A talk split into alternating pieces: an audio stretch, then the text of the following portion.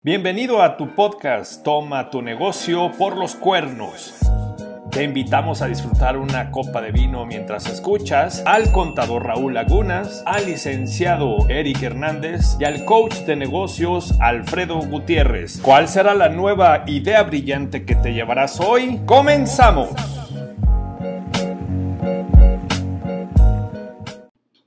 Hola, ¿qué tal, licenciado Eric? Te doy la bienvenida, contador Raúl Lagunas, yo soy el, el, coach Alfredo Gutiérrez. Eric, ¿cómo estás? Muy bien, muchas gracias, Alfredo, Raúl, un gusto nuevamente estar con ustedes. Muchas gracias a todos los que nos están escuchando. Ya empezamos a hacer un poquito de callo con estos podcasts que estamos haciendo para ustedes. Contador. Hola a todos, buenas tardes, por aquí andamos. Gracias. Pues hoy vamos a tocar el tema, ¿qué es lo que realmente compran tus clientes? Vamos a ver, y quisiera empezar con esta primera pregunta. Eric, quisiera que tú nos ayudaras a, a, darnos tu punto de vista cuando realmente pensamos lo que estamos ofreciendo a nuestros clientes, qué es lo que compran de nosotros, cómo pudiera haber una diferencia de percepción entre lo que yo como empresario quiero vender contra lo que el consumidor final me está comprando. ¿Qué piensas sobre esto? Mira, a mí me gustaría hacer mucho hincapié en la parte legal. Eh, lo vemos muy a menudo cuando uno ofrece, ofrece todo, cuando uno compra, quiere todo. Y ese todo es muy ambiguo. A mí me gusta recomendarle a nuestros clientes que seamos muy precisos, muy detallados en los alcances de los proyectos que se están haciendo, ya sea que los podamos definir por horas de servicio, que sea por alcances, que sea por producto terminado, como sea que lo hagamos, pero que tengamos muy claro qué es lo que estamos vendiendo y que nuestro cliente entienda lo que está adquiriendo. El problema real en los juicios es que ambas partes creen que tienen la razón. Digo, existen las excepciones donde hay abusos, donde hay eh, malas interpretaciones, pero en general, en la experiencia que nosotros tenemos, el que va a juicio realmente está convencido de que tiene la razón. Ya sea porque el proveedor cree que no fue... Eh, su culpa no haber cumplido cabalmente un servicio o el cliente percibe que el proveedor fue deficiente. ¿Cómo podemos solucionar esto? Aclarándolo. Primero, en las reuniones que se tengan, precisar el proyecto o el servicio el trabajo que se vaya a elaborar y después plasmándolo en un contrato. Decía uno de mis mejores maestros en la universidad, maestro de contratos, que los contratos se hacen entre personas honorables, pero se ponen por escrito por si alguno de a ellos se les olvida eso honorable. Al final, pasan tiempos, pasan épocas, se nos olvida en qué habíamos quedado, se confunden términos. Yo creo que primero hay que clarificar bien qué es lo que estamos ofreciendo, qué es lo que el cliente está comprando y ponerlo por escrito. No hay que tener miedo. Mucha gente no quiere firmar contratos porque se siente comprometido. Ojo, el riesgo más fuerte de no contar con un contrato es para el proveedor. ¿Por qué? Porque es el lado dominante de la relación y va a llevar el consumidor una cuestión preferente. Por eso existen instituciones como la Profeco, que precisamente se dedican a la defensa del consumidor, que normalmente es la, parte débil de esta relación. Entonces, en este sentido, ¿qué compran nuestros clientes? Hay que clarificarlo en el punto legal, ponerlo claro en una descripción de proyecto, alcances. Por ejemplo, nos pasa mucho con, con los proyectos de desarrollo de sistemas que hablan de módulos, pero no se especifica ese módulo qué hace, qué no hace, en dónde, cuántos botones, etcétera, etcétera. En ingeniería, eh, a, mí me impresiona, ingeniería industrial, ingeniería civil, qué detallados son los procesos, alcances, medidas. Eh, la certidumbre es la clave, que todos tengamos claro qué va a pasar en, este, eh, en esta relación cliente-proveedor. Y ahorita, Eric, comentas eso, fíjate qué importante contar con contratos lanzo una pregunta para complementar lo que acabas de decir. ¿Qué empresa vale más? ¿La que puede tener contratos con clientes, que puede darle capitalización a su empresa y además seguridad a su consumidor, a sus clientes, de que van a recibir lo que se acordó antes de hacer el primer pago? Qué interesante el tema del contrato ante la percepción del cliente. Contador Raúl, ¿tú qué piensas? ¿Qué es lo que realmente compran los clientes? Fíjate que pienso yo que cada cliente y eh, cada producto siempre tiene dos vertientes. Por un lado está un producto tangible, que es el producto eh, eh, medible, cuantificable, pesable que está comprando el cliente, la caja como tal, el servicio como tal, el producto final terminado y con la calidad que se requirió, que se compró. Pero también es, es eh, indudable pensar que también existe el tema eh, del intangible. Cada servicio, cada producto, hay un valor intangible que está ahí. Por ejemplo, se me ocurre pensar, Amazon eh, te vende a lo mejor un producto tangible, quizá a un precio más barato de lo que te lo vende la tienda, pero el valor agregado de que el producto aparezca en la puerta de tu casa al día siguiente es invaluable, ¿no? En el tema, por ejemplo, contable, el producto tangible quizá pueda ser el estado financiero, la declaración de impuestos, pero el intangible quizá sea eh, esa creatividad o esa, eh, ese acompañamiento que se le puede dar a los clientes. Me parece que sería clave pensar en que hay que entregar, hay que asegurar de entregar el tangible, hay que, hay que tener un proceso que logre asegurar el tangible de forma eh, consistente y de calidad, pero también considerar que hay un, intangible que a veces suele ser incluso más importante que el mismo producto. Claro, contador Raúl, y a eso que dices, sea que venda servicios o productos, qué importante la valorización que le da tu cliente, tu mercado, a lo intangible. A ver, voy a lanzar una pregunta más para ustedes. Hay una frase muy común que da, se le sabe al señor Warren Buffett, pero lo he escuchado a varios decir esta frase. El precio es lo que paga el cliente. El valor es lo que realmente obtiene. Cuando desde el punto de vista empresarial queremos calcular cuál es el precio que mi mercado está dispuesto a pagar, ¿qué tenemos que considerar para calcular el valor que realmente recibe mi cliente? ¿Qué dirías, licenciado Herida? Pues bueno, Freddy, yo creo que hay dos puntos que tocaste muy interesantes, precio y valor. El precio, pues definitivamente está regulado por el mercado, hay tendencias, hay estándares, pero el valor no. Eh, hay un ejemplo muy claro que es el valor de la salud, ¿no? O sea, eh, yo creo que cualquiera de nosotros estaría dispuesto a pagar lo que fuera por recuperar la salud, sin importar que ese medicamento en el mercado tuviera otro precio. ¿Cómo podemos determinar el precio? Pues relativamente fácil, viendo el mercado, incluso por ahí tenemos un muy buen amigo que es perito evaluador que se especializa en la justipreciación. Esto quiere decir ponerle el precio justo a las cosas. Sin embargo, el valor es tan relativo, el valor es una percepción subjetiva que se transmite de muchas maneras. Regresando un poquito a la parte contractual, como bien lo comentaba Raúl, eh, el tangible pues es el servicio directo, el intangible es esa percepción del valor, esa forma de, entregar el producto, esa eh, calidez, acompañamiento, certeza, etcétera, etcétera, que produce nuestro, nuestro producto, nuestro servicio con el cliente. Para el precio siempre habrá objeciones, para el valor no creo que exista una objeción. Si el cliente no está dispuesto a pagar el valor es porque no lo está percibiendo. Si él lo percibe, entonces yo creo que no habría ninguna objeción en ello. Contador Raúl, ¿qué dirías a este tema? ¿Cómo diferenciar como empresario lo que mi mercado valora con respecto al precio que pongo a lo que ofrezco? Fíjate que yo pienso que está muy relacionado con el producto. Va a depender de qué vendas. Si tú vendes un producto tangible, una caja de lo que sea, al final de cuentas eh, el factor precio va a ser muy importante y el valor únicamente vendrá por la facilidad de compra, la velocidad de la entrega y nada más, porque es el mismo producto al final de cuentas. En el servicio, para mí, ahí está un mayor problema, porque no es igual pagar un servicio eh, por el producto final que por el valor agregado.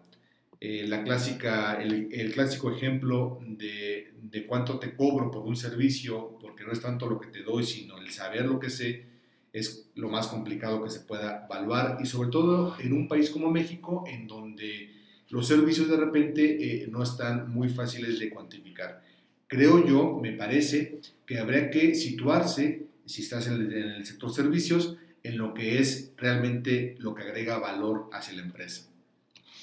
Ahora quisiera, gracias contador Raúl, quisiera lanzar una pregunta más para comentar. Cuando sales de una negociación con un cliente y te dice no te compro porque estás muy caro, ¿qué se rompió en esa comunicación? ¿El valor no ha sido percibido, el precio no fue el adecuado. ¿Qué es lo que se rompe en un resultado como esa negociación? Contador Raúl, ¿qué se te viene a la mente? Bueno, pienso yo que, que, si una negociación se rompe en ese sentido, es porque probablemente no se alcanzó a percibir lo que es el valor en sí del producto.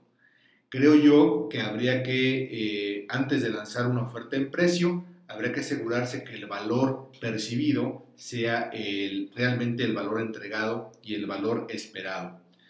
Me parece insisto en que la idea de poder diferenciar entre un producto tangible e intangible pudiera ser ahorita eh, sine qua non para poder fijar y responder a esa pregunta. Creo yo que es muy diferente el, el, valor de un vaso de agua en el bosque un domingo de invierno al valor del mismo vaso de agua un domingo en el, en el desierto del Sahara. ¿no? Contador Raúl, eso que dijiste quiere decir que el cliente eh, no percibió el valor o yo no entendí lo que mi cliente percibe como valor. O no le supe, o no, le supe transmitir lo que era de valor. Creo yo que por ahí va mucho del, del tema de la negociación y eso va a depender sobre todo que la empresa sepa lo que agrega, lo que agrega de valor y lo pueda defender. A mí me gustaría agregar, Alfredo, eh, una experiencia que tenemos con un cliente que ya lleva varios años con nosotros él no solamente comunica el valor, sino se lo demuestra al cliente antes de que lo contrate. Él lo que hace es dar un servicio que presta a prueba para que el cliente lo experimente dentro de una semana, 15 días, lo compare con el actual proveedor que, que le da el mismo servicio, con el compromiso de que si a los 15 días él no se siente satisfecho, si el servicio no es mejor que el del proveedor actual, él se retira sin ningún problema y sin ningún costo. Pero si el servicio es mejor, si es eh, de mejor calidad y todo, se le pagan esos 15 días y se asegura el contrato que se especifique. En seis años que llevamos trabajando con él, un solo cliente no le ha dicho que no. Todos los clientes que lo han probado lo han contratado, porque al momento de ofrecer, pues todo mundo quiere bajar el cielo y las estrellas, pero al momento de demostrar, como decía el contador, al momento de que estás comunicando el valor que es percibido, creo que ya no hay discusión del precio en el caso muy particular de este cliente, él se dedica a las telecomunicaciones. Hoy, en el home office, el trabajo a distancia, el estar conectado el 100% del tiempo y con la calidad que ocupas, creo que es básico para todas las empresas. Eso le ha permitido subir el valor de sus servicios. No le están pagando como tal la conexión, sino le están pagando la certeza de que van a estar todo el tiempo en la posibilidad de mantener la misma calidad, constancia, etcétera, etcétera. Creo que esa es una de las claves para poder eh, complementar esto que dices, Freddy. ¿Cómo cierro esa negociación para que el cliente no presente la objeción entre el valor que percibe y el precio que se le está poniendo al servicio o al producto? Ya que estamos hablando, para ir cerrando este capítulo, sobre los intangibles y cómo hacer la valorización correcta de los intangibles que yo ofrezco, sea que vendo productos o servicios, trasladando a nuestro sistema en México y en varios países latinoamericanos. ¿Qué piensan ustedes sobre cómo se valoriza lo que una, una empresa genera como capital? Si yo quiero comprar, por ejemplo, una empresa, que ofrece gran valor intangible, no hay un sistema muy adecuado sobre cómo valorizar esa empresa.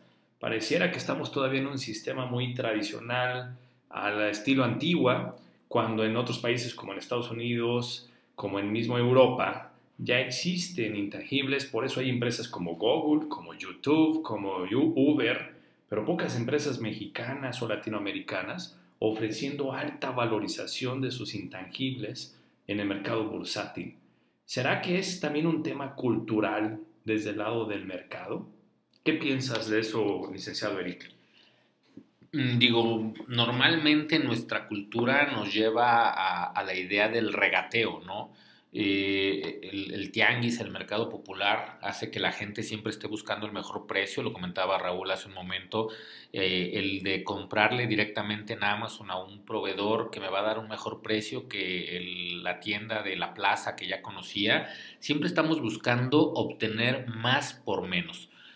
¿Cómo se da eso? Yo creo que definitivamente es cultural, porque nadie quiere pagar el, el valor añadido, esa atención personalizada de de cuando vas a la tienda, eh, el experto te aconseja, recuerdo mucho cuando empezaban las, las tiendas de Apple, em, el genio, decían sus playeras, que te atiende y te recomienda lo que mejor sirve, la percepción del valor es muy difícil, pero creo que va más relacionada a un aspecto cultural, como tú lo comentas, Freddy, que a una cuestión que no se pueda transmitir. Yo estoy convencido que se puede transmitir, se puede sistematizar, se puede institucionalizar incluso para que sea eh, percibido por todas las personas que consumen o que quieren consumir ese, ese producto o ese servicio, pero en particular nuestra región, la zona, tiene muchas resistencias a reconocer el valor.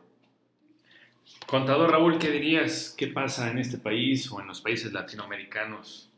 Yo creo que habría que eh, abonar al Estado de Derecho para poder asegurar. Esta mañana, por ejemplo, escuchaba acerca de que Viva, la nueva bolsa de valores, apenas lleva una OC toda su, existencia, a pesar de que pues, hace cuatro años se vislumbraba que iba a ser un gran auge. ¿no? Nos falta mucho en México para poder eh, ser gente que esté acostumbrada a la bolsa y el motivo es la desconfianza que tenemos en que nuestra inversión pueda ser garantizada por un Estado de derecho imparcial. En ese sentido, hay mucho que hacer en en el país.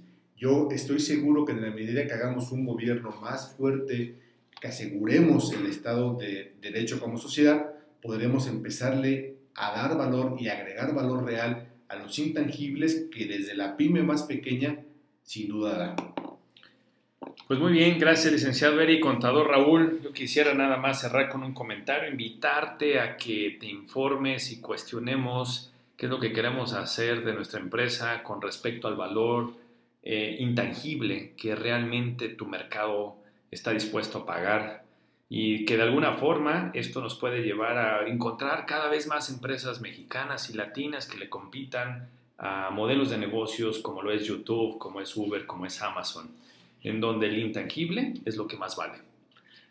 Yo recomendarles que consideren en la inclusión de sus contratos un anexo, un apartado donde se desglose perfectamente la relación comercial, lo que van a hacer con sus clientes, que, quede muy claro, eso va a evitar ambigüedades, va eh, les va a evitar muchos juicios, problemas, porque va a estar muy claro para cada uno que da y que recibe.